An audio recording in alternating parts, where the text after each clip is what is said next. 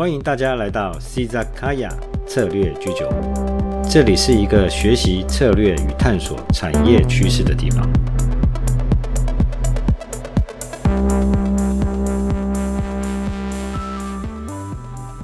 嗨，大家好，我是你们的 Valen 老师。今天我想要和大家聊一聊绿色转型。不过在开始今天的话题之前，我想先问一下大家。打疫苗了没有？有些朋友也许有看到我前几天的 po 文。我刚打完疫苗，真的很痛。在八月六号下午打完疫苗，整个周末就只能用“痛”一个字来形容。之前看到网络上有一些网友 po 文说，打完疫苗，打完疫苗就像是被卡车甚至是火车撞过一样。现在我真的能够体会了。我整个周末到星期一几乎都躺在床上。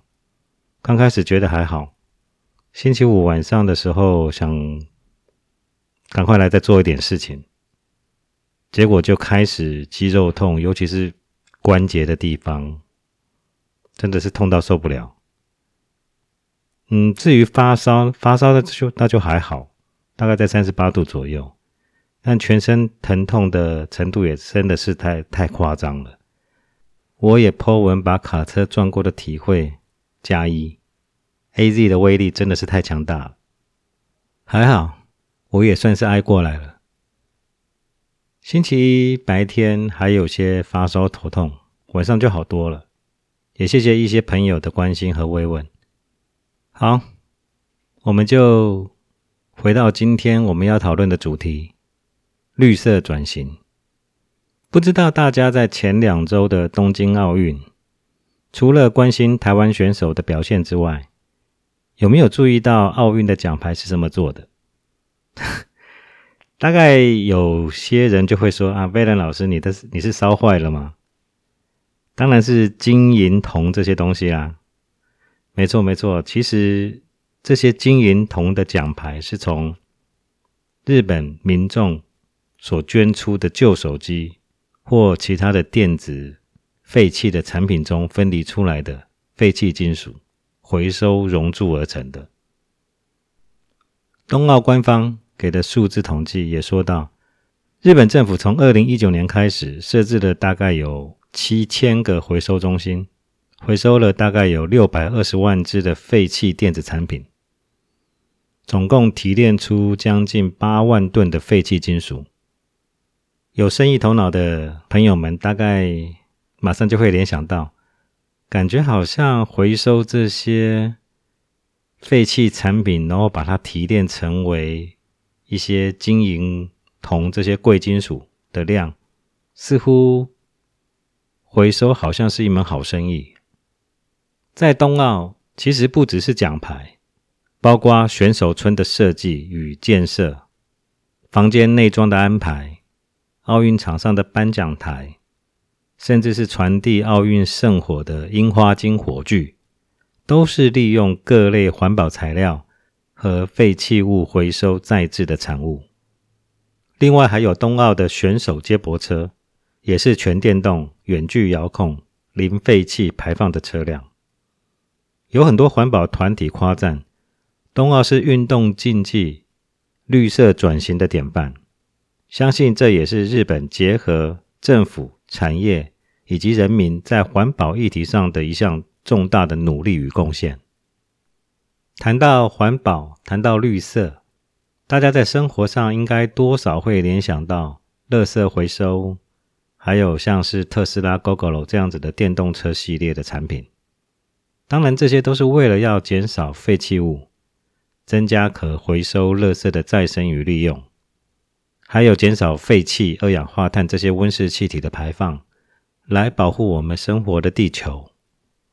我们的政府在推动环保相关的工作，以及订定相关的法规，也都是遵守联合国相关的法规来制定的。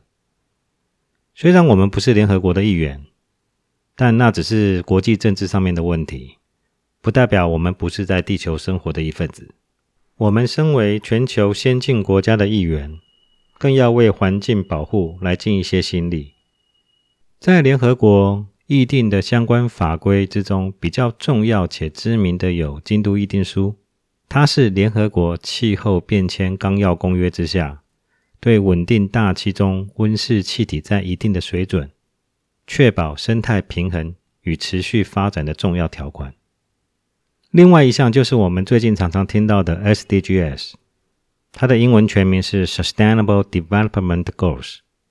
永续发展目标，全球大概有超过一百九十个国家共同签署这样的一个协定，其中涵盖了十七项永续发展的总目标，涵盖我们人类生活对于生态保育、产业生产以及文化共存的相关指标。在这些基础之上，不管是气候变迁还是永续相关的议题。台湾在二氧化碳零排放的议题上，也宣示了遵守全球二零五零近零转型的目标，同时也开始一系列的转型规划。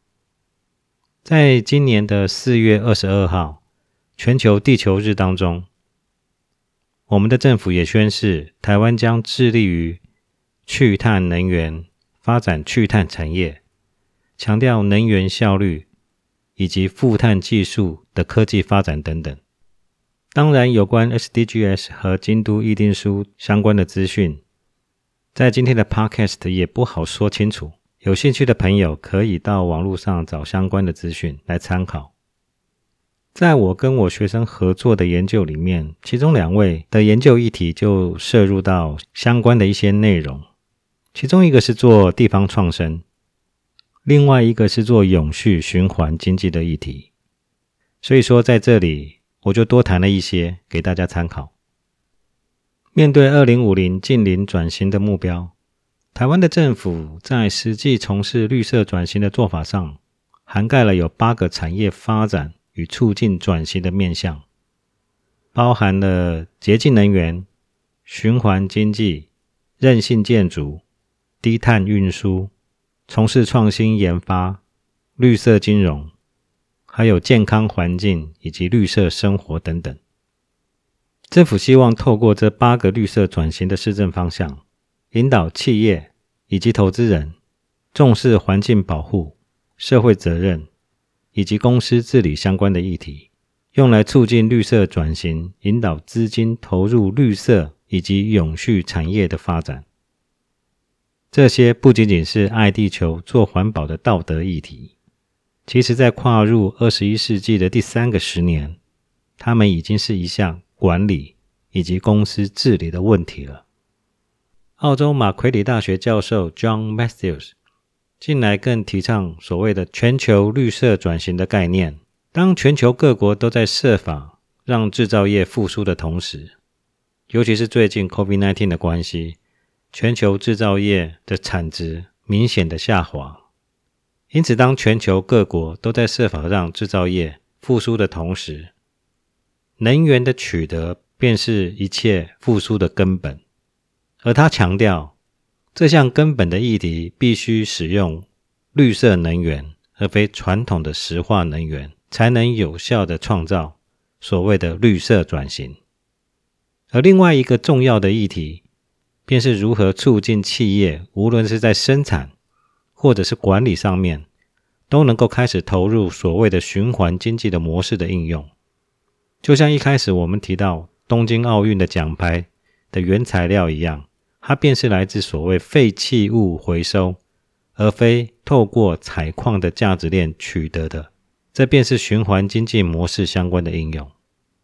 当然，强调循环经济模式的应用。除了废弃原物料的回收，水资源的回收再利用也是一项非常重要的议题。在台湾，友达算是一个非常典范的案例，在它的龙潭厂，没有一滴废水会流出厂外，完全回收再利用。另外一个始祖型的案例，不说你不知道，日月潭。日月潭可以说是在台湾水资源循环再利用的始祖型的案例。日月潭透过水位高低落差的设计来进行水力发电，若有剩余的电力，则在晚间电力离峰的时候，将泄洪池的水，就是下池的水，利用剩余的电力再抽回到主池。日月潭下游水系的自然水路结构，搭配刚才所讲的利用剩余电率抽回，把下池的水抽回到上池，循环再利用这样子的一个方式，也就是典型的循环经济的应用模式。其实到现在，在我们的讨论之中，针对绿色转型这件事，我一直在厘清一些概念，像是永续啊、SDGs 什么东西的。当然还有政府，他们是如何去引导产业推动绿色转型等等，都是一些比较片段的一些解释。现在我们就来看一下一个完整的个案，来看一个传统产业的公司，它如何来完成绿色转型。我们今天的主角就是台湾水泥公司。台泥从一个高碳排放的事业体系，在最近的短短的几年之中。逐步发展成为一个绿色循环的典范公司。台泥是第一个公营转民营的企业，也是台股第一家挂牌上市的公司。在公司成立到现在七十五年的时间里面，台泥与台湾的建设以及发展，历经了七零年代的十大建设，以及八零年之后的产业升级。当迈入到二十一世纪的同时，随着环保趋势的兴起，台泥开始致力于低碳水泥的开发。从台泥近期的财报来看，台泥的本业水泥的生产就占有营业比重的百分之七十五左右，而另外投入的化工以及电力则分别为百分之八和百分之十三左右。除了本业水泥之外，化工以及电力事业。则是为了要协助低碳水泥的开发而逐步形成的事业体系。当然，最近尤其是电力相关的事业体系，也开始向外利用类似像多角化经营的方式，摄入到不同的产业链。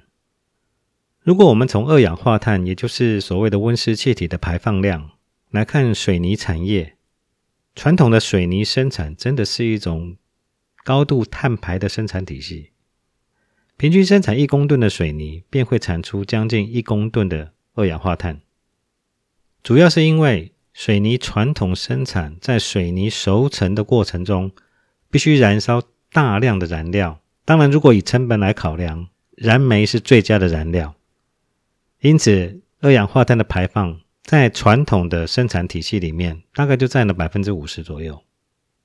再加上水泥熟成的过程中，碳酸钙的分解产生的二氧化碳也大概占了百分之五十左右。所以近期所谓的低碳水泥的技术，就是朝着如何减低或收集这两项在水泥熟成过程中所产生的碳排放。台泥在花莲和平的生产基地，就与花莲县政府合作，导入燃烧生活垃圾。透过水泥窑一千八百度的高温燃烧热色，而且在燃烧气化后的热气导入到水泥窑的煅烧炉之中，取代部分的燃料，达到循环经济的目的。除了在水泥生产的循环经济的应用模式之外，台泥在其他绿电的投资也是非常的积极，例如在彰滨工业区设置风力以及太阳能。共存的发电厂，还有在台东红叶的地热发电厂，也都是绿能产出的典范。在七月五号台泥股东会上，未来十年的策略布局会更积极的朝向绿色转型来发展。尤其在绿能的部分，除了利用自然资源来设置发电厂之外，台泥更扩大储能的策略布局。除了既有的转投资台湾能源科技公司之外，也就在七月，台泥收购了位于意大利的法国上市储能公司 Engie EPS，逐步的进入到电动车与相关能源的动力市场。台泥在降低碳排与绿能的发展的积极布局，已逐渐把一个高碳排的事业体系转换为符合。全球绿色转型的经营模式，你说他爱踢球吗？我绝对相信。但是我认为，除了爱地球之外，台泥也是在一种不得不的情况之下来做这样子的相关布局。台泥有超过百分之六十的业绩来自于外销，绝大部分是销到欧洲。在面对二零二三年，欧盟对水泥进口苛征碳税，也迫使台泥进入到所谓的绿色转型。当全球绿色转型是一项重要的永续趋势，相信以美国为首的美洲市场也会响应这一项重要的趋势。其实，所谓的绿色转型，也有人称之为绿色脱钩。在今天的讨论之前，我都还没有用到脱钩这个名词。在循环或者永续的讨论中，脱钩是一个非常重要的名词。脱钩这个名词的英文其实就是 shifting，其实应该用转型、转换或者改变来翻译。但是脱钩这个名词用在循环经济的议题的时候，其实还蛮贴切的。在谈循环经济的时候，有两个重要的脱钩概念，一个是资源脱钩，另一个则是对环境伤害的脱钩。资源脱钩的意思就是，企业所使用的原物料应该尽量采用回收与可再利用的材料，尽可能的与传统价值链的一次性原物料脱钩。另外，对环境伤害的脱钩就是一个非常直观的概念，就是不要去破坏环境，强调环保。再来，我就用一些例子来让大家了解，到底什么是脱钩。不过，我比较倾向是用资源脱钩的例子来跟各位说明，并且引导大家了解资源脱钩跟对于环境伤害的脱钩行为之间的关联性。比如说，产品生产的过程中所使用的原物料是否符合循环经济的概念？就好比我们一开始讲的冬奥奖牌的例子。或是台湾的纺织业，最近十年来，在全球供应的科技布料部分原料，就是来自于回收保特瓶再制的塑胶原料所发展出来的。这些都可以说是资源脱钩的例子。就台泥的例子而言，台泥在和平厂区以生活废弃物取代燃煤作为燃料，并且用一千八百度的高温气化热色。导入作为再生能源，使得碳排量大幅的降低。这样子的做法也是一种非常积极主动的脱钩行为。另外，在使用绿电的议题上，在台湾许多的上市公司会利用购买绿能凭证的方式来摄入循环经济的做法。虽然购买绿能凭证不是主动使用。但广义而言，它也是一种资源主动脱钩的模式。怎么说呢？因为这牵涉到台湾，就台湾而言呢，这牵涉到台湾电网的设计以及供电的问题。虽然说企业并不是直接使用绿电，但是全台的电力都是交由台电来供应。你不管是火力啊、水力、风力啊，甚至是太阳能，也不管这个电是来自于台电的电厂。还是民营的电厂，就像是台泥，它自己在彰滨工业区有风光共存的发电厂，其实都是交由台电来并联供电。因此，广义而言，使用绿电在购买绿能凭证的议题上，只要这个绿能凭证是来自于国内的公司，就可以算是一种在能源资源上一种主动脱钩的行为。这也回应到一开始我们提到 John Matthews 所提倡的全球绿色转型的根本问题，就是绿色能源的使用。也就是昨天的新闻，台大电为了要实现二零三零全球据点使用再生能源与碳中和的目标，九号与台气电绿能公司签订长期绿电购电的协议。除了台达电主要生产厂区的太阳能发电之外，在厂区内执行太阳能发电，真的就是一种主动脱钩的行为了。